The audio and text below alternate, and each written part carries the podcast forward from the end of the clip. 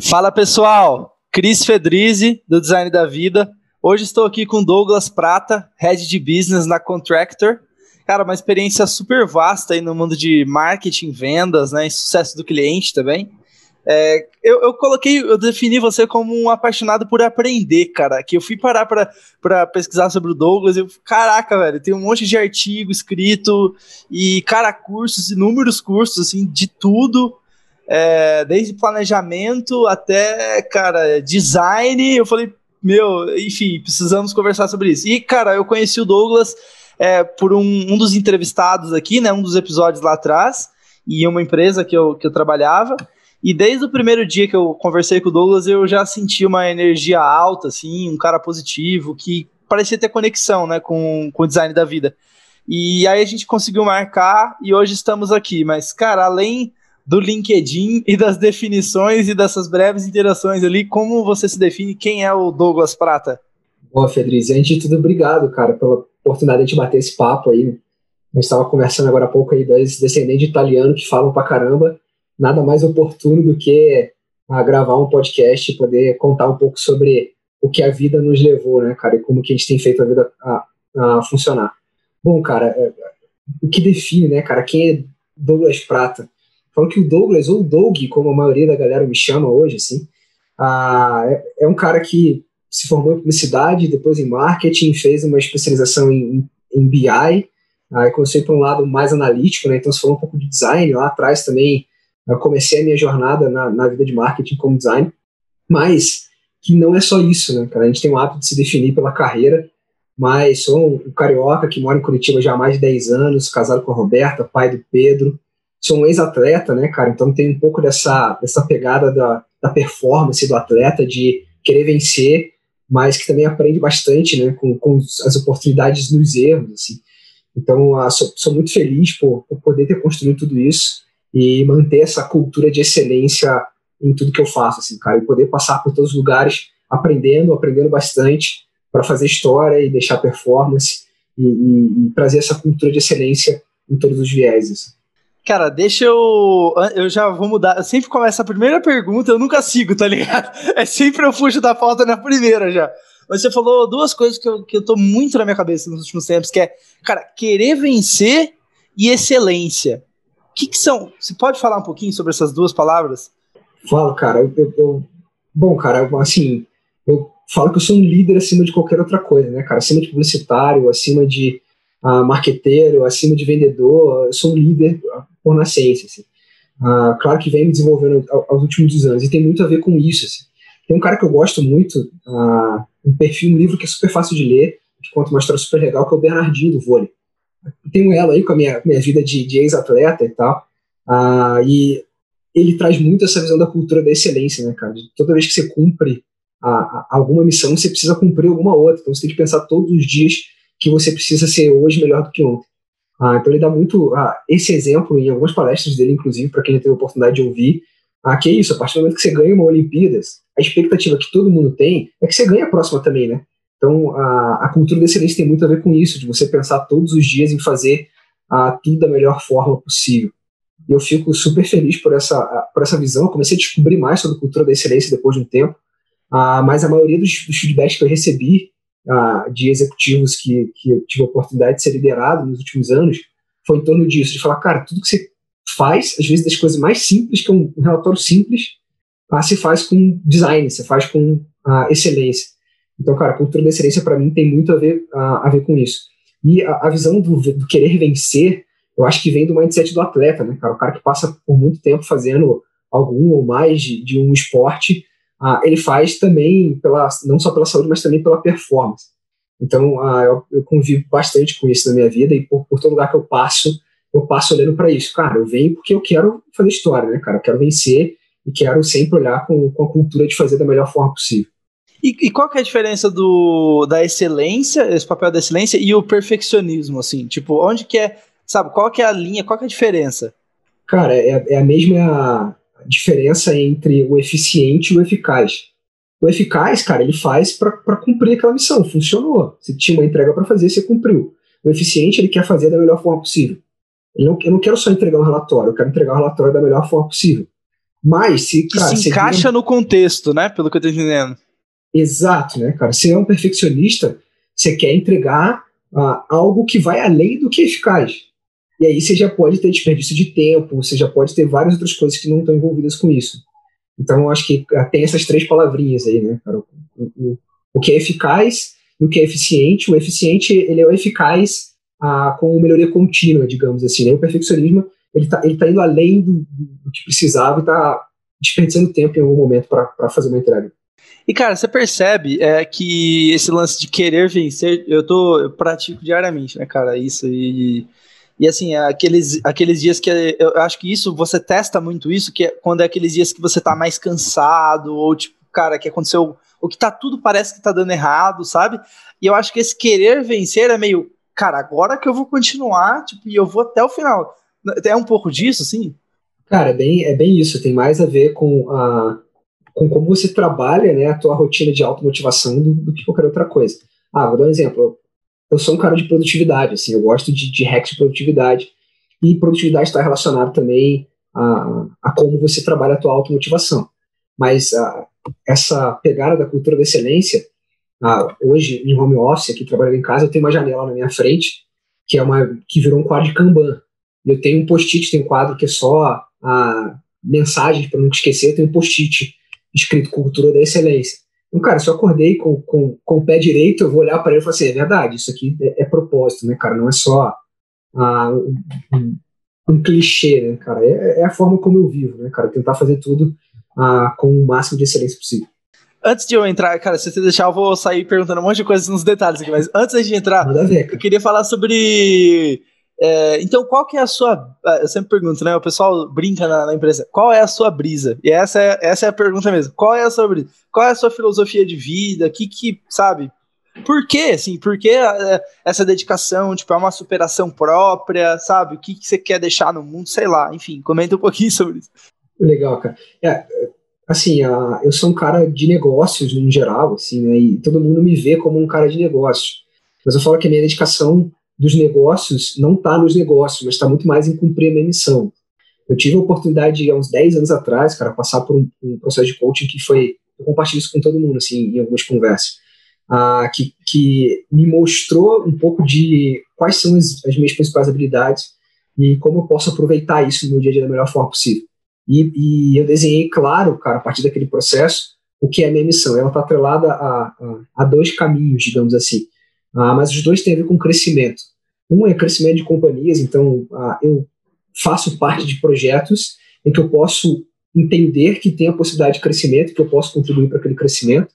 Então, ah, meu, meus movimentos de carreira estão todos atrelados a isso, a, a eu entender que, cara, eu vou contribuir para tirar algo do ponto A para o ponto B de uma forma consistente. E o segundo tem a ver com desenvolvimento de lideranças, com crescimento de pessoas. Então, a, a minha pira é essa, cara. Tudo que envolve oportunidades de ajudar empresas a alavancarem, de ajudar pessoas a alavancarem, a serem líderes melhores, aí eu vou estar envolvido. Hoje a minha rotina é 100% contractor, né, cara, é onde a, roda a minha vida, hoje com as três áreas, já tem, já tem bastante desafio ali para a gente fazer esses casos acontecerem, mas em paralelo eu toco mentoria de carreira. Então, tem alguns, alguns mentorados aí ah, ao longo do tempo, muito olhando para esse desafio. Muitos deles, cara, pro bono, alguns outros não, mas muito com esse desafio de, cara, eu vivo para ajudar pessoas a, a, também evoluírem como profissionais, como líderes. Muito da hora. Vamos falar sobre os hacks de produtividade ali, voltando naquilo lá. Cara, então eu sou, eu, puta, adoro, adoro, cara. Eu tenho vários hábitos, assim, práticos e eu tô sempre tentando melhorar a minha execução, né? Que eu acho que é onde a galera peca, né? Tipo assim, é, cara, o cara é. planejou, tal, é, cai na execução e erra. E aí, assim, quais são alguns hacks de produtividade que você acha que são essenciais assim, na sua vida hoje que te ajudam muito? Cara, acho que tem a, a, a rotina básica né, de, de, todo mundo que busca performance, que é, cara, descansar e dormir as horas que precisa dormir, quer fazer uma atividade física, quer se alimentar bem. Claro que ninguém é um robô, né, cara? Sim, tem dias que você vai comer a pizza, tem dia que você vai furar a, a corrida, mas a consistência tá no hábito. Então você não pode é, é, é, dar margem para que o hábito se perca ao longo disso tudo. Então, eu acho que essa é, é uma da primeira, das primeiras premissas mais importantes. E a segunda tem a ver com o método, né, cara? Como é que você mantém um, método que te dê uma rotina de produtividade? Eu, basicamente, cara, sigo três clusters de, de métodos, digamos assim. Né? Uh, um pessoal, cara, com as minhas atividades que eu, que eu preciso fazer, desde uma lista de mercado até uma lista de viagem. Então, cara, eu tenho, eu tenho lista padrão de viagens. Assim. Cara, toda vez que eu vou viajar, eu só preciso olhar para aquela lista e falar: não, isso aqui eu não vou levar, isso aqui eu não vou levar, isso aqui eu não vou levar. Ah, e isso faz com que eu arrume mala mais rápido e que, que eu também não esqueça de levar alguma coisa importante. Ah, então, na minha vida pessoal, eu tenho uma ferramenta específica que normalmente ah, ela angaria esses hacks de, de produtividades fora do trabalho. Ah, no trabalho, eu tenho uma ah, só para isso, para controlar as, as, minhas ações dentro do trabalho. Você ah, pode e... comentar as ferramentas? Posso, posso, cara. Na, na, na, minha vida pessoal, eu uso o no celular, que é um que eu gosto pra caramba, por conta da usabilidade e, e do design, assim. Tem, tem várias que eu já, já testei ao longo da, da vida, mas eu uso muito o NDO ah, para tipo, lembrar de pagar conta. Cara, pô, amanhã eu tenho que pagar uma conta que não posso esquecer. Cara, eu abro ali. To-do. É tipo to-do. Você vai largando lá e depois você. Uhum. É, e aí, cara, já, já vou meio que setando um horário para trabalhar ela. Assim. Ah, no trabalho eu uso a Sana já há um bom tempo, já migrei ele de vários lugares, já testei vários e tal, mas eu tenho, ah, eu tenho formação em gestão de projetos também. Então a minha cabeça funciona mais como gestão de projetos, e o Asana ele tem uma leitura mais de gestão de projetos que de to-do.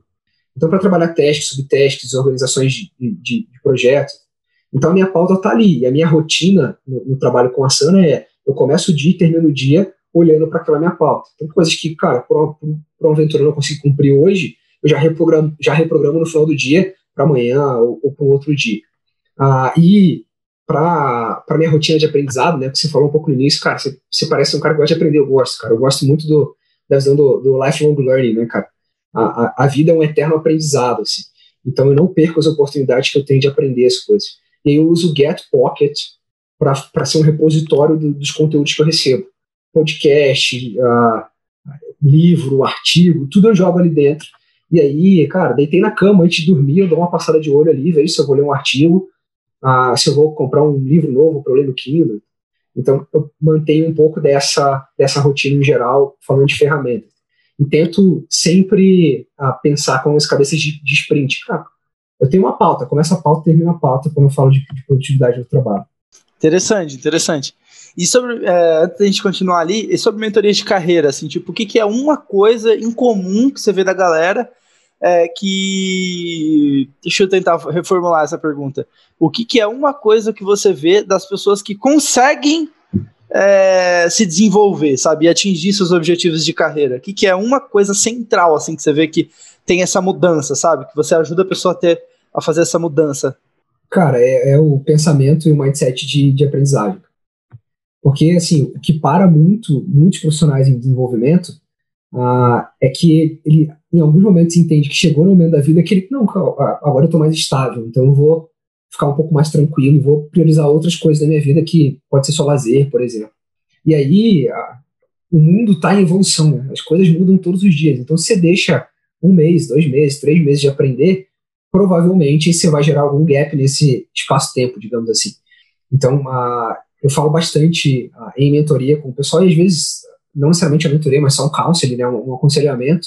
E, cara, não deixe de aprender, não, não perca as oportunidades de aprender. Uh, eu gosto muito de um exemplo de aprendizagem em reunião. Eu li, li uma vez uh, em, em, um livro de produtividade que falava um pouco sobre isso. Uh, cara, você está numa reunião, a reunião tá boring, assim, a reunião tá chata. O que o cara tá falando você já sabe e tal, mas aproveite também para aprender. Para aprender que você poderia estar tá fazendo uma reunião melhor que aquela, você poderia ter feito uma apresentação melhor que aquela, ah, você pode olhar as pessoas que estão ali e interpretar como que as pessoas se comportam, não se comportam. Então, toda oportunidade é uma oportunidade de aprendizado. E quando você ah, deixa esse gatilho mais ativo, ah, a vida fica um pouco mais simples. Né? Mais fácil não fica porque nada é fácil, mas fica um pouco mais simples porque o, o aprendizado fica mais orgânico.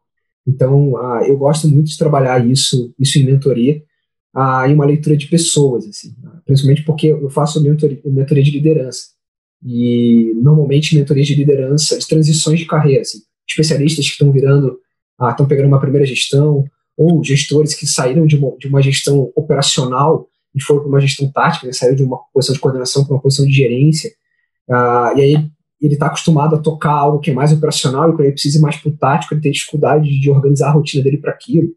E não deixa de ser um aprendizado, né? você precisa aprender uma nova posição também.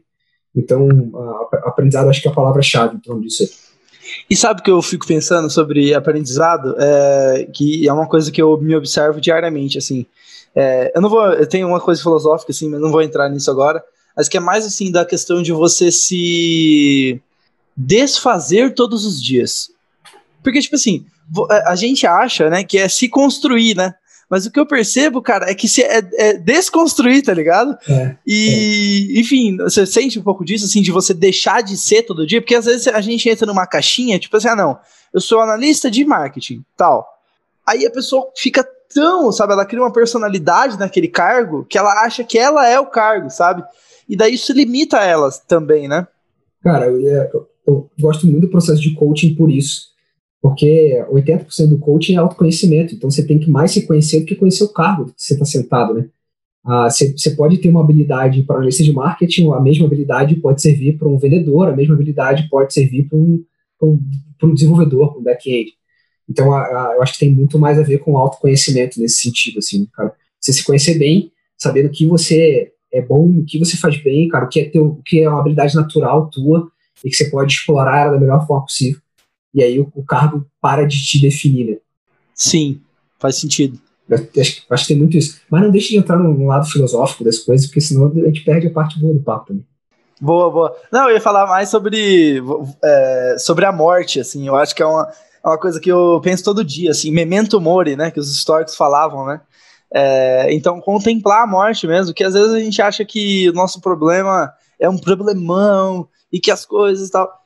E, cara, quando você para pra olhar pra brevidade da vida e.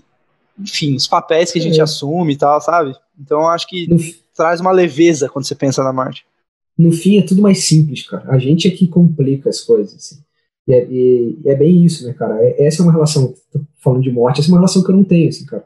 Ah, eu, eu, nunca tive a, a projeção de falar, cara, eu preciso viver eternamente porque eu preciso deixar algo muito maior. Não, cara, tem muita gente que, que deixou legados com pouco tempo de vida. Então, eu vivo muito mais para isso, assim, para cara fazer história e deixar algum legado do que para viver eternamente. É, e eu tava conversando com um amigo, assim, de que, cara, às vezes o legado é, na verdade, esse é o legado que muitas vezes importa ainda mais, que são as pessoas ao seu redor, saca? Porque eu acho que tem esse lance do Instagram de falar, eu vou mudar o mundo, super-herói. Irmão, você tem que mudar você mesmo primeiro. Tipo assim, em primeiro é. lugar, e aí você muda as pessoas ao seu redor. Sabe aquele, esse, essa, esse lance assim de, cara, sua família, seus amigos, tá, vai indo, sabe? É bem, é, é bem isso, né, cara? Você quer mudar o mundo, é, você quer, falando da, da mentoria que a gente tá falando, né? Você quer ser o mentor do Neymar, mas você, cara, não, não ajuda o teu vizinho ali que, que pode ter uma oportunidade de, de você compartilhar alguma informação que ele não sabe. Vou dar um exemplo, cara. Eu conversei essa semana com uma, uma pessoa que está querendo se reposicionar em carreira. Cara, trabalhou por muito tempo uh, em área financeira e falou, cara, não, não quero, eu tenho esse tipo de habilidade, quero ir para uma área mais comercial e tudo mais e tal. Eu falei, simples, cara, home office, você tá. A, a pandemia possibilitou essa transformação digital. Dá um Google e olha para as vagas, as pessoas estão no Rio. Eu falei, dá um Google e olha para as vagas em São Paulo. Tem um monte de startup em São Paulo querendo recrutar profissional para desenvolver em, em SDR, ah, em, em, áreas de, de, sucesso do cliente e tal. Então, cara, só, você só precisa dar um Google e, e se candidatar, porque você pode trabalhar de qualquer lugar do mundo hoje.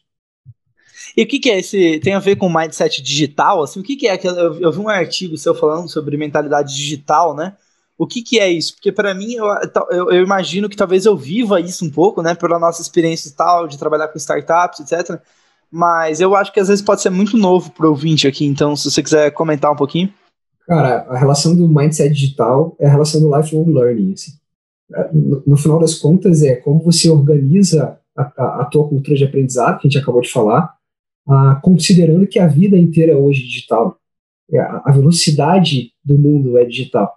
Então, ou você ah, pensa num, num, mindset que possa se adequar um pouco a isso, ou de você vai parar no tempo. É uma escolha, né? Não é, não é um certo ou errado, ah, mas é uma escolha. E a leitura do, do, mindset digital tem a ver com isso, tem a ver com você pensar ah, diante de, de, um mundo mais digital. E, a, e, e o centro da, da visão ah, é o aprendizado ainda. É, cara, você continua aprendendo, porque as coisas mudam com uma velocidade muito grande. Principalmente considerando que a gente vive hoje, né? A última revolução, a revolução digital, ah, com o mundo conectado e, e coisas que a gente não faz sentido de. A gente não faz ideia de para onde vão ainda, né, cara? Tem muita tecnologia que que a gente não faz ideia do, que, do quanto vai ser disruptiva. Mas você vê aí Clubhouse, né, cara, novas redes sociais surgindo só baseadas em voz. Por um bom tempo, ninguém queria falar com ninguém. Né? É, era só mensageria, era só mensageria. Aí o WhatsApp bombou, por quê? Porque todo mundo quer mandar áudio. Por quê? Porque o ser humano continua sendo um comunicador, né? Ele continua sendo um ser sociável. Então, novas redes sociais surgem ah, com a probabilidade também de dar a vazão para isso. Então, o mindset digital tem, tem muito a ver com isso, assim, cara. Continua aprendendo e continua aberto para entender o que, que as coisas, ah, quais oportunidades estão em volta, mas isso não quer dizer que você precisa ser um consumista digital 100%, que você precisa ah, ah, ah, viver na bolha digital. Né? Mas, Qual é a diferença? Qual é a diferença de você ser o consumidor e um criador, assim, por exemplo?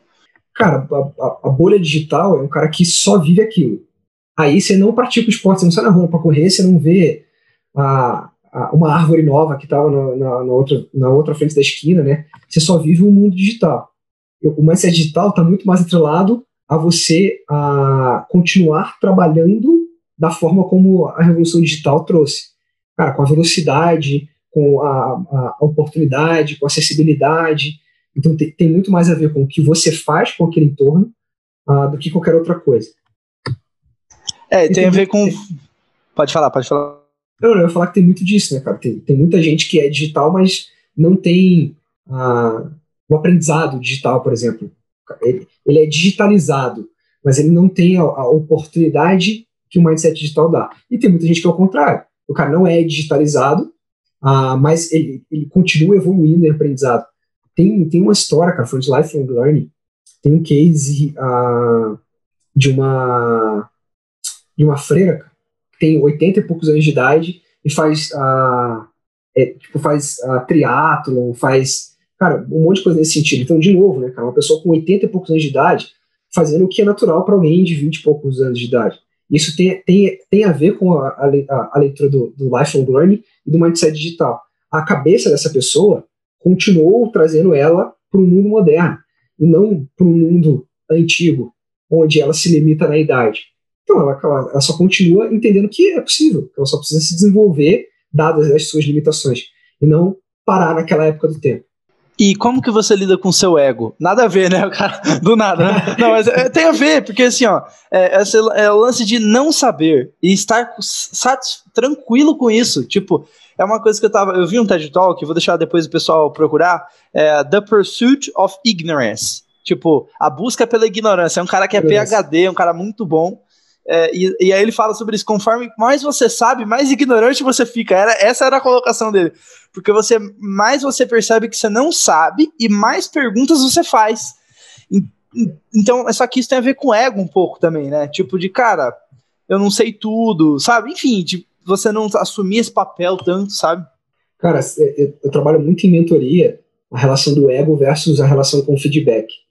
Você percebe logo, cara, alguém que tem um ego mais alto, quando essa pessoa não consegue ouvir.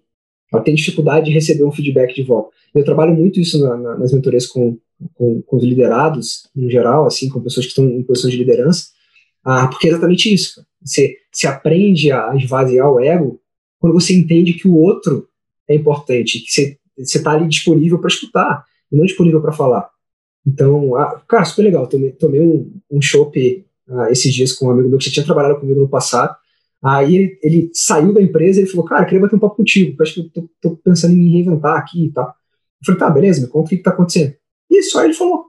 No final das contas, no final da conversa, eu dei a minha dica e falei, cara, eu, se eu sou você, investirei nisso aqui, porque acho que tem a ver com o teu perfil e tudo mais, tudo mais. Ele, pô, cara, obrigado.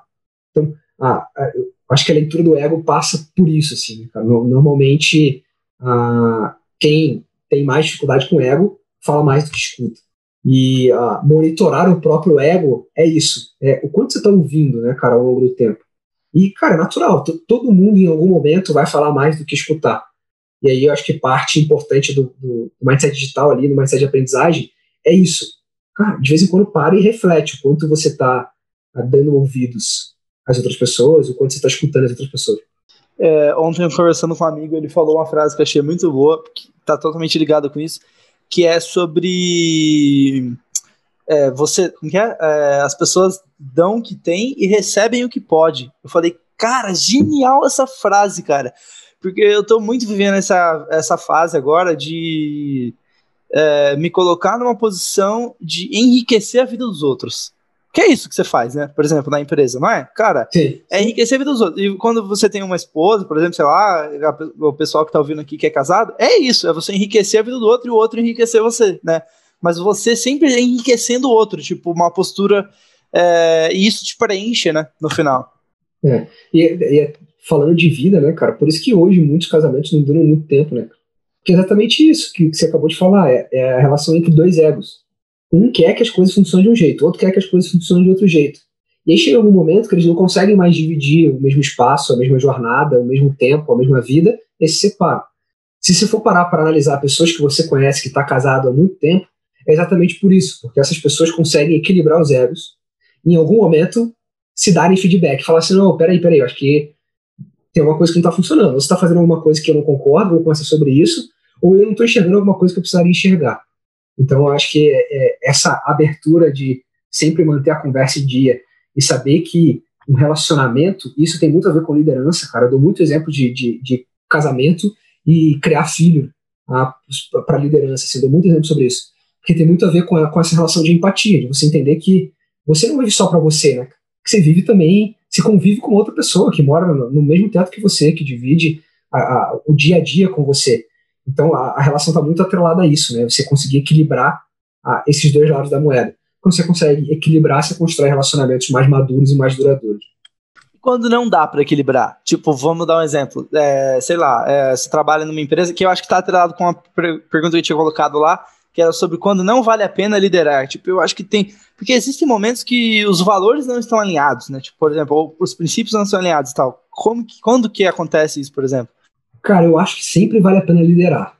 Eu acho que o problema é que, na maioria das vezes, a pessoa está liderando ou no lugar errado ou com um propósito errado. E aí é, é, é bem essa relação. Eu, eu, eu, gosto muito da relação, e acredito muito que a relação entre líder e liderado é muito parecida com a relação entre mentor e mentorado.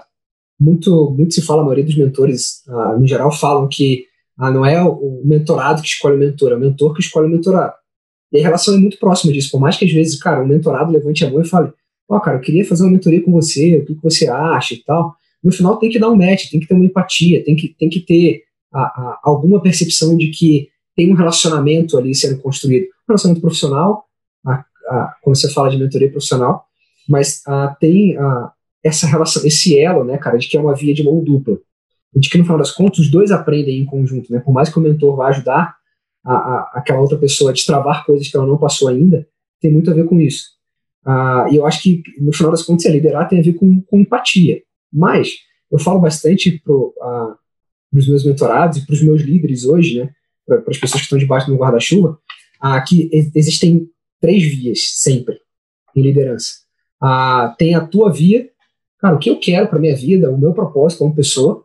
Tem a via da equipe, daquele time, daquela equipe que você faz parte, e tem a via da empresa. Quando essas três coisas estão unidas em propósito, você tem uma via rápida. E aqui em Curitiba eles chamam de via rápida, as vias expressas. Né? Tem as três vias andando em conjunto e os carros estão passando à vontade. Agora, quando algum dos propósitos dessas três coisas se desalinham, você começa a separar essas vias. Uma via que era três vias andando começa a virar uma via de duas vias e essa aqui começa a desviar e sair do, da jornada. Então eu falo sempre que ah, essa visão de, de, cara, quando não vale liderar, vale exatamente como isso, quando você percebe que uma via está saindo muito do, do, curso e que tem uma falta de propósito próximo daquilo.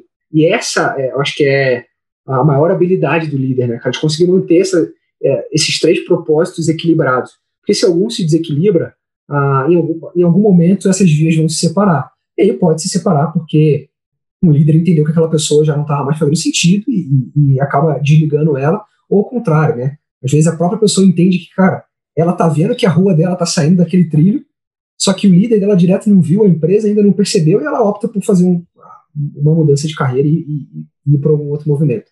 Então, acho que no geral a pergunta que você fez, né, sobre cara, quando vale, quando não vale a pena liderar, eu acho que não vale a pena se não faz sentido.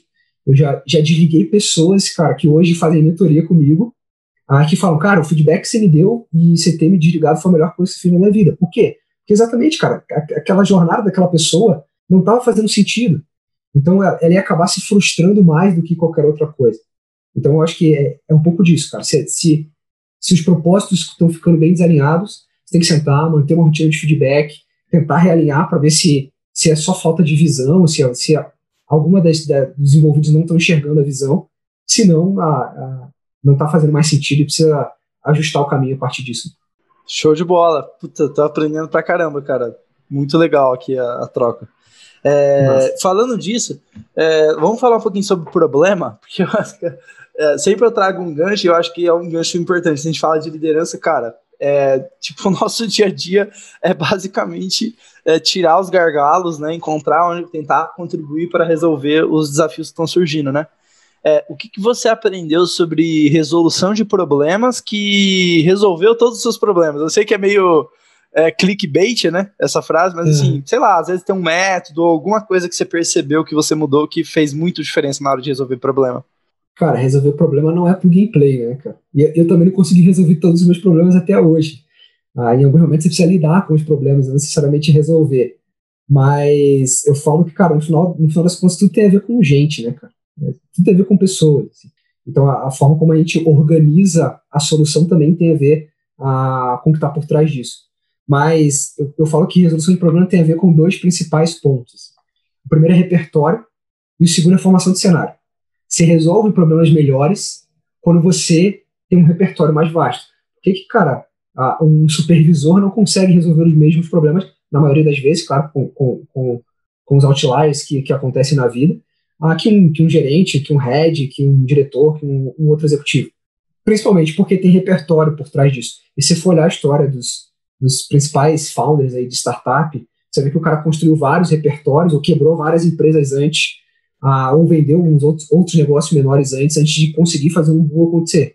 Por quê? Porque ele construiu repertório. Em segundo, para mim, tem rapidinho. Rapidinho, antes de você entrar no segundo, é, deixa eu só colocar uma coisa do repertório que eu acho que é legal falar. Às vezes o repertório não é só, tipo, vendas. Por exemplo, o cara trabalha com vendas, tá ouvindo aqui. Não é só vendas, eu acho que o repertório ele vai além, né? Tipo, outras conexões, né? Cara, repertório é, é, tem um paralelo com criatividade.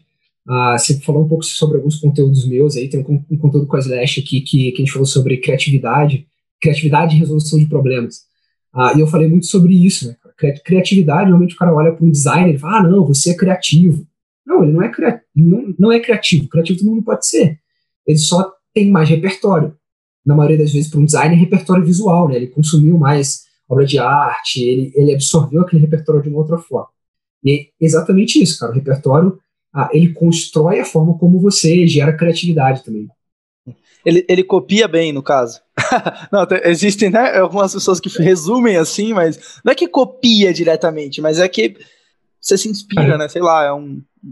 Eu tenho uma frase que essa é minha, proprietária, que eu falo há muitos anos, que é a, que acho que une um pouco disso que a gente está falando, que é a arte de fazer conexões desconexas. Para mim, criatividade é isso cara, é você conectar coisas que não necessariamente todo mundo está conectando. E aí, em alguns momentos, você copia parte de A com parte de B que você viu e você, e você gira, faz um C a partir daquilo. Eu falo que eu gosto muito de, de, dessa frase que eu, que eu, falei há muitos, muitos anos atrás, assim, numa conversa com alguns amigos, assim, conversa de negócio também, que é isso. Cara, quando você repertório tem a ver com isso, você conectar coisas diferentes para conseguir a, tomar uma decisão ou para criar algo novo ou para resolver um problema e criar algo novo tem, tem a ver com resolução de problema também. E segundo ponto, você tinha falado do repertório, o outro é, é criação de. Formação cenário. de cenário. Cara. Formação de cenário.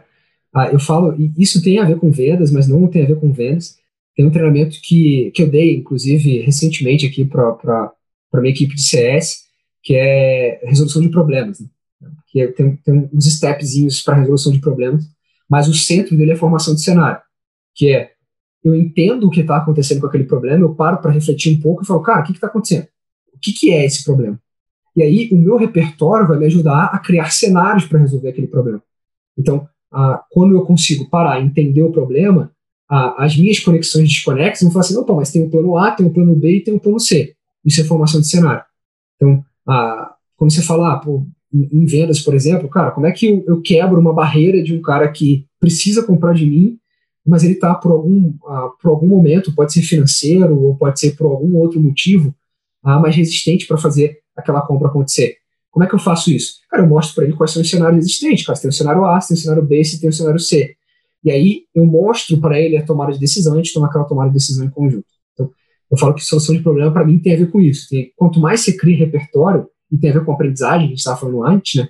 Quanto mais você cria repertório, uh, mais você consegue tomar decisões mais rápidas e mais eficientes. E quando você aprende a formar cenário com velocidade e, e, com base em repertório, né? Você fala assim, cara, agora eu tenho um cenário, que, uh, o meu repertório me possibilita tomar uh, uma decisão mais rápida porque consigo formar um cenário mais rápido também. Interessante, faz muito sentido, faz muito sentido. Então, o processo é o que é esse problema, né? Gastar um tempo refletindo, observando esse problema, né? Antes de ir direto na, na, na no cenário, por exemplo. Mas aí depois que você é, reflete sobre o problema, você avalia cenários. Então, tipo, ah, cenário A pode ser esse um caminho, cenário B, é, C, D, tipo, é, vários caminhos diferentes. É basicamente isso, né? É isso aí. Acho que resolução de problema e criatividade em geral tem a ver com isso. Repertório e formação de cenário. Você aprende a formar cenário rápido, você toma decisões mais rápidas também. Massa. Interessante. Tem, tem, tem, tem talvez aí um terceiro elemento. Eu só vou te pedir uma pausa rápida para acender a luz, porque acho que tá ficando escuro aqui. Ah, tá bom. Tranquilo. Tem um terceiro elemento que, que eu gosto de comentar às vezes, que é um pouco do gut feeling, assim, né, cara? Que normalmente grande, grandes líderes ah, sentem um pouco mais, né, cara, desse frio na barriga em algumas decisões, e aí a, aquilo é um sinal para uma decisão boa, para uma, uma, decisão ruim. Mas eu falo que normalmente o gut feeling também está relacionado à experiência, está né, relacionado ao que o teu cérebro a, a construiu a, desse repertório. E aí a única coisa que acontece é que ele dispara um alerta emocional, um alerta físico, que te dá uma, uma, uma probabilidade de conseguir tomar aquela decisão. Se você aprende também a fazer um pouco dessa leitura. Entendi. Faz muito sentido. Cara, falando sobre relações interpessoais, né? Você tinha falado, cara, no final são seres humanos, no final são pessoas e tal. É, sobre relações, cara, eu tenho refletido muito é, na minha vida recentemente é, quem eu quero na minha vida, sabe? Assim, porque às vezes a gente vai vivendo no automático e tal, e daí vai existindo pessoas, e aí as, né, você vai se relacionando e tal, e falando relação em todos os sentidos, tá? Tipo, profissional, pessoal, amoroso, o que for. É, mas como, como que você avalia, assim, quais relações vale mais a pena? Sei lá, é, quais relações é melhor eu priorizar? Porque o nosso tempo é limitado, certo? Não dá pra você ser amigo e ter, e ter relações profundas com todos os seres humanos da Terra. Tipo, não, é, não existe isso, né? Então, não é como viável. você pensa? Não é viável. É. Cara, assim, acho que até tem a ver um pouco com a gente estava pensando sobre liderança. Acho que a parte mais complexa da liderança é também tomar decisões difíceis, né? O Bernardinho fala um pouco disso também, a gente falou um pouco agora um pouco sobre cultura da excelência. Ah, e você não vai, né, cara? Você conseguir ah, seguir uma vida com excelência, uma vida de performance e tudo mais, você não vai conseguir agradar todo mundo. Ninguém consegue agradar todo mundo. Então você vai ter que tomar decisões que desagradam algumas pessoas. E eu, eu vejo muito isso é no relacionamento. Puta merda, cara, é muito real. Cara, eu vejo muito isso. No, no, e isso passa, cara, por, sei lá, uma posição de liderança, você tem que fazer um desligamento. Que às vezes, cara, ninguém enxerga aquele desligamento, mas que é uma decisão importante que você precisa fazer. Porque senão você vira um ser humano morno. Tipo, tá ligado? Você não tem um posicionamento. E daí você não coloca a pele em risco. Tem um livro do Nassim Taleb, né? Skin in the Game. Sim, Skin in the Game. E, cara, mudou a minha, a minha vida, assim, tipo, na, nessa percepção que eu tinha de tentar agradar e tal. E não, cara, é, é bom você ser um ser humano quente, no sentido de, cara, esse é o lado que eu tô, sabe? Tipo, Cara, isso funciona completamente para os relacionamentos pessoais também. Ah, tem momentos da tua vida que você está dedicado em uma jornada com você, com a sua esposa, com seu filho, ou você sozinho, e que tem pessoas que estão em volta de você não estão numa mesma vibe, né, numa mesma jornada. E aí, cara, você só tem duas decisões. Né? Aquela, aquela frase, né, cara, que você é a média das cinco pessoas que você convive.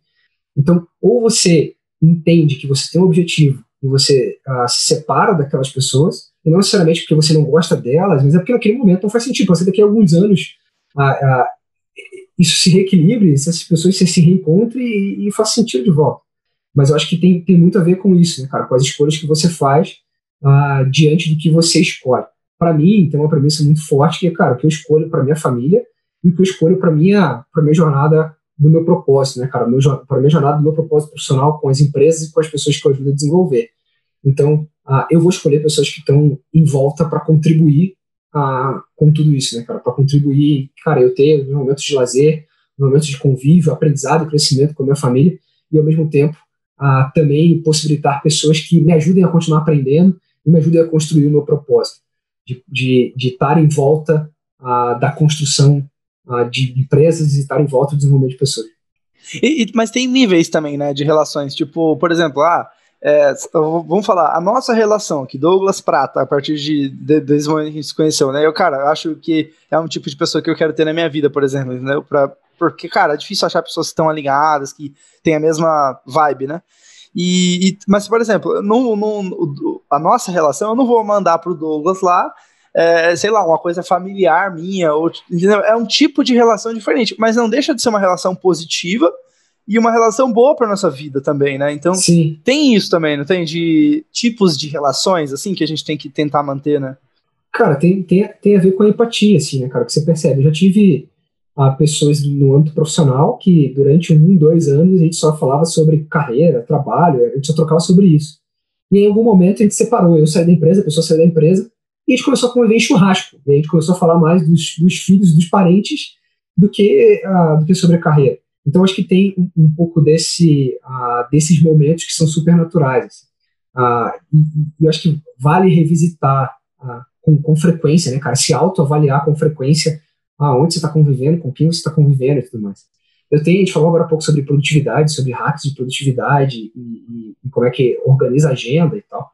Uh, eu, por ser um cara que gosta de, de hack produtividade, eu sou um cara chato com, com a minha rotina, no geral.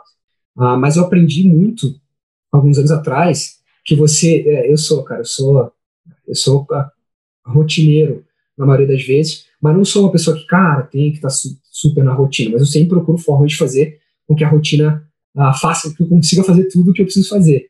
Algumas pessoas já me perguntaram algumas vezes, cara, em mentoria ou em, em aconselhamento, como é que você consegue ser pai, ser marido, ser filho, ah, cara, ser um líder que lidera ah, times grandes, né, cara? Já cheguei a liderar 11 gestores direto, com 80 e poucas pessoas debaixo de mim no Guarda-Chuva. Como é que você consegue fazer tudo isso e ainda continuar aprendendo, né, estudando e dando aula e palestra? E falei, cara, é simples, eu sou chato com a minha rotina. Então, eu, eu entendo que eu tenho 100% de tempo, eu tenho uma barrinha de 100%. E eu sempre vou distribuindo essa barrinha. Uma hora ela está mais para um lado, uma hora ela está mais para o outro, uma hora ela está mais para networking, outra hora ela está mais para cara focar nos resultados que eu preciso entregar. Então, eu vou tentando me reavaliar em volta disso. E vou criando uh, os meus hacks de autoavaliação. Tem um, cara, falando sobre relacionamento que eu gosto muito, que eu tenho um alerta no meu NDU lá no meu celular, que é toda quarta-feira, ele dá um alerta meio-dia, que é reativar um contato antigo. E é exatamente essa rotina de eu poder manter o network ativo, manter os meus relacionamentos ativos, e ativar o contato antigo, cara, pode ser um contato profissional, pode ser um, um amigo que eu não falo há muito tempo e que talvez eu deixei de falar um tempo atrás, mas agora faz sentido a gente a, se reconectar por, por, por, algum motivo. Então, vou, ah, cara, deixa eu saber como é que essa pessoa tá. Então, eu tenho, eu tenho essa rotina aí. Toda quarta-feira pinga no meu celular. Às vezes acontece naturalmente, sei lá, alguém me mandou uma mensagem antes disso e a gente marcou um shopping, marcou um café. Ah, em alguns momentos não acontece. E aí eu me forço a fazer isso acontecer. Legal, legal. Massa, bem, bem legal. É, cara, sobre. Vamos pensar agora, fazer uma reflexão assim do. Eu imagino, né? Quem tá ouvindo isso, às vezes a pessoa fala, ah, o Douglas. É, sei lá, agora o Douglas. Olha o tanto de coisa que ele sabe tal, de experiências que ele teve tudo. Mas não foi sempre assim, certo? Você foi se construindo e tudo, né? Com tudo que você viveu. É, e que às vezes não é lindo como parece no LinkedIn, provavelmente, tá ligado? É, é. e... Com certeza não. E, cara, é, se você pudesse escolher um aprendizado para sussurrar lá no ouvido do Douglas Prata agora com 18 anos de idade, assim, qual seria esse aprendizado? Qual seria essa, sei lá, direcionamento, alguma coisa que você queira deixar de mensagem? Cara, essa, essa acho que é tipo a pergunta do milhão, né, cara? Aquela mais complexa. Eu, eu gosto muito dessa rotina de, de você fazer. Não, não fiz ainda, ah, não, não vi sentido em fazer, mas tem, tem muito a discussão de você mandar uma carta para você daqui a alguns anos, né, cara? Você desenterrar e ver o que, que fez sentido, não fez. Tá? Ah, não cheguei a criar essa rotina, mas acho uma rotina interessante. Mas no final, cara, eu falo que eu me daria, olhando para minha jornada, né? olhando para talvez para as dificuldades que eu passei, o que eu teria aprendido antes que seria importante. E eu, pensar, eu passaria a mensagem para mim de, cara, aprenda a vender o quanto antes. E de preferência, a, envolvendo uma segunda língua, né, cara? Aprender a vender inglês, por exemplo, e tal. Quanto antes você aprender a fazer isso. Por quê? Porque no final das contas, cara, tudo tem a ver com pessoas. Por mais que a tecnologia esteja envolvida e que o mundo esteja cada vez mais, mais tecnológico, a, as tecnologias existem para su, suprir problemas que, que envolvem pessoas. Né? E eu falo que aprender a vender, cara, foi o que a, me fez mais despertar e aprender as soft skills que eu tenho hoje. Assim. Então, cara, é uma, é uma das, das maiores mensagens que eu gosto de deixar que, cara, você não sabe o que você vai fazer da vida, você tem 18 anos, você está saindo do ensino médio e vai para a faculdade, você não sabe o que vai cursar, arruma um emprego de vendas, cara e vai aprender a, a, a, falar com pessoas. Que aí você lá. se ferra, tá ligado? Você aprende que você tem que buscar, senão nada acontece, tá ligado? E você tem uma meta e uma responsabilidade, que se você não, sabe, e aquilo ali mede o seu sucesso, né? Exato, cara. Eu, eu, eu gosto de dar um exemplo, a, a, falando um pouco de, de aprendizado que a gente estava falando antes. Cara, eu sou um cara que, ex-atleta, que cursei educação física por um tempo, que trabalhei com estatística médica, que fui designer que trabalhei em indústria, trabalhei em empresa de serviço, e aí muitas, muitas vezes alguém me pergunta, fala assim, cara, mas eu faço economia e estou aqui trabalhando com social media. Eu falei, cara, não, não tranque a faculdade de economia, continue fazendo. Porque em algum momento você vai usar a economia em social media. E, e, e a vida tem muito a ver com isso. Então, cara, uh, eu falo isso, né? Se eu tivesse. Uh, se eu não tivesse aprendido com vendas, aprender a, a me comunicar, a ler pessoas, a, a ter empatia, a tudo isso que está relacionado a pessoas, eu tivesse ficado lá há, há 13, 14 anos atrás fazendo estatística médica, com certeza eu não teria as habilidades, de, as soft skills que eu tenho hoje para liderança e, e para trabalhar com o meu propósito. Então eu falo que se eu tivesse que voltar no, no, no passado, dar um cutucão no meu ombro e falar assim, cara, aprenda alguma coisa, falo assim, cara, aprenda a vender agora. Com 15 anos de idade, vá vender qualquer coisa, cara. Porque ah, eu perdi um bom tempo da minha vida uh, não lidando diretamente, vendendo direto, e acho que parte do meu aprendizado poderia ter sido mais rápido se eu tivesse aprendido isso antes. Genial. Eu não esperava e foi muito bom. É, eu concordo, eu acho que faz muito sentido. Cara, os últimos. Chegamos quase no final aqui. Última pergunta. É, passou rápido, né? Se, der, se deixar, a gente fica aqui. Papo bom passa rápido. Né? É isso. É, cara, é, agora eu, eu, até ia fazer a pergunta de como você organiza a sua semana, mas eu queria que você fizesse tipo um é, walkthrough, né? Tipo uma, é, uma passagem pela sua semana, assim, como é a semana do Douglas? Tipo, acorda na segunda-feira, aí planeja a semana, não precisa falar nos detalhes, né? Mas assim, tipo, coisas principais, assim, que você faz para se planejar e como que é uma semana do Douglas, por exemplo. Legal, cara. A minha, semana é um pouquinho menos controlada hoje, porque eu tenho um filho, cara, de dois anos e meio. Então, aí, em, alguns momentos, ele quebra quebra minha rotina e para um lado super bom, assim, cara, super positivo. E é um baita aprendizado para a vida, assim, cara. A ser, a, aquela relação que a gente estava falando sobre empatia, eu acho que filho muda completamente a vida da pessoa quando você de fato entende o que é viver em função de outra pessoa. Um filho faz exatamente isso na, na, na tua vida, assim, te mostra ah, que você não é nada, que você não é ninguém, aquela, aquela relação do ego vai completamente embora. Mas ah, ah, eu tento seguir a minha rotina com os meus intervalos de dar minha corrida. Cara, eu tentei viver de futebol na época da minha vida e o esporte sempre fez parte da minha vida.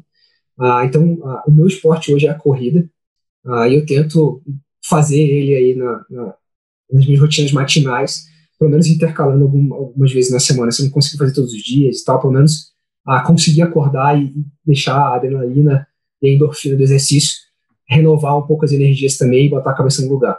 Em segundo, cara, eu começo o meu dia com um day plan. Assim.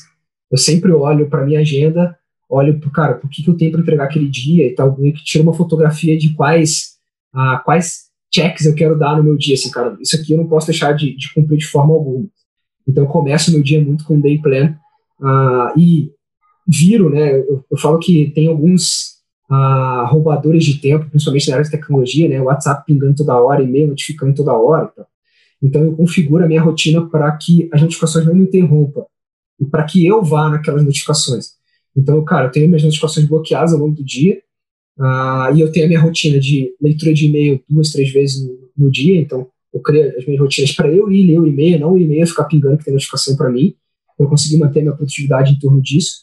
Então eu começo o meu dia com um day plan e normalmente dou um check uh, em e-mail, alguma coisa que pode ter, pode ter vindo de, de madrugada, ou alguma coisa que está em Slack, em alguma mensageria que eu preciso colocar na minha pauta. Fazendo um parêntese rápido sobre, sobre isso, cara, sobre produtividade, eu gosto muito do, do conceito de GTD, Get, Get Things Done. Ah, não sei se você já leu alguma coisa A sobre, arte de cara. fazer acontecer em português, para quem não. É, cara, é, é do, do arte de fazer acontecer, cara, do David Allen. Eu, eu gosto muito, cara, eu, eu falo que essa é a base da minha, da minha rotina de produtividade. Assim. Ah, que, em resumo, o que o David Allen fala é que tudo é uma caixa de entrada. E se você não domina a tua caixa de entrada, é onde você não consegue ter produtividade, porque você é interrompido a, a todo momento. Então, cara, uma mensagem é uma caixa de entrada, um e-mail é uma caixa de entrada, ah, uma ligação é uma caixa de entrada, alguém que passou no escritório, né, em tempos a, a pós-home office agora, né, pós-Covid, quando a vacina rodar e deixar a gente voltar para o escritório, ah, alguém passar e te chamar para alguma coisa, cara, é uma caixa de entrada. Então, eu faço isso, né? Começo o meu day plan, olho para minhas caixas de entrada e falo, cara, tem alguma coisa aqui que está fora do, do, da, do, meu controle e que eu preciso destinar de alguma forma. Então, eu tento fazer essa, essa rotina de manhã. Uh, se tem alguma coisa, uh, eu limpo minha caixa de e-mail e crio as minhas atividades lá no Asana e deixo a, a, a, o meu controle da pauta lá e não nos e-mails, para não ficar aquela caixa de e-mail num lido gigantesco. Então, eu começo o dia dessa forma, dou um check ali antes do almoço, eu dou mais um check só para ver se chegou alguma coisa. Você coloca na agenda? Só por curiosidade, você coloca lá responder e-mail num bloquinho na agenda de 30 minutos? Coloca, ou, coloca? coloca? Ah, por da hora, vou, vou seguir isso também. É, eu tenho, tenho, tenho três rotinas travadas na minha agenda, que é no início da manhã, ah, no meio da tarde, ali, antes do almoço ou depois do almoço, e no final do dia. Que basicamente é isso, cara. É um day plan, eu começo o dia, eu dou um check no meio do caminho, vejo, cara, e-mail, Slack, mensageria e tal, e no final do dia eu dou um último check e fecho o meu dia. Falo, cara, o que ficou em aberto? E aí eu fecho, já meio que deixo organizado o meu day plan do dia seguinte. Então, eu meio que já bato a minha agenda do dia seguinte e já deixo organizado no meu Asana a, a, a minha pauta das prioridades do dia seguinte.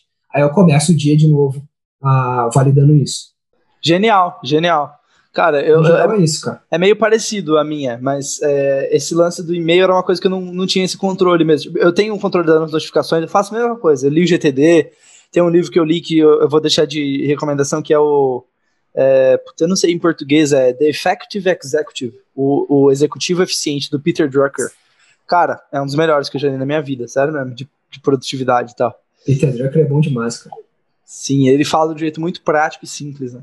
E mas, cara, essa é uma muito boa, essa ideia ali da, da caixa de entrada, né? Tipo, ter os horários onde você vai olhar, porque às vezes eu me pego sim, tipo, ah, não, sobrou um tempinho aqui, vou entrar ali para ver, mas aí quando eu vejo abriu uma task nova e daí eu não, sabe? Então, é, acho que ter esse momento travado na agenda, puta, é perfeito, que você olha com calma e daí joga pro Asana, né? Achei isso muito bom. Joga pra ferramenta de gestão, né? Do que surgiu de task, né?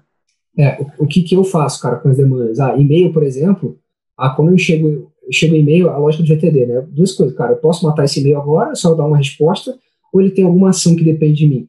Se tem alguma ação que depende de mim, eu abro uma task, copio o link do e-mail, coloco lá e programo. Cara, isso aqui eu vou resolver amanhã. Eu não preciso resolver hoje. Está programado para resolver amanhã. Então eu jogo para minha agenda, para aquela minha task para amanhã.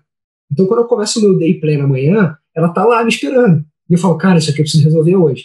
Então, e eu faço isso, que eu tiro a, a atenção, cara, daquele senso de caixa cheia de e-mail e tudo mais, e eu concentro a minha gestão num lugar só, para tirar uh, os, os, roubadores de tempo aí nesse meio do caminho. Senão Muito você bom. fica na, na, senão você fica na rotina do Instagram ali, né, rolando feed infinito pro resto da vida, em e-mail, em Slack, em WhatsApp. Muito bom. Cara, Douglas, sabia que ia ser rico a nossa conversa. Cara, obrigado. Eu tenho certeza que os ouvintes vão adorar, porque você conseguiu ser muito prático, dar várias dicas e tal. Você não escondeu nenhum ouro, você entregou o ouro mesmo. Então, cara, é o que a gente quer. É, conseguiu cumprir aí a missão de excelência. que é... Meu check de hoje da lista. É, já vai, arrasta lá, tá ligado? Pro Doni. E, cara, é isso. Brigadão. Vou passar para vocês, se quiser falar algumas coisas, palavras finais, sugestões, que, como as pessoas te encontram aí na, nas redes também. Boa, cara.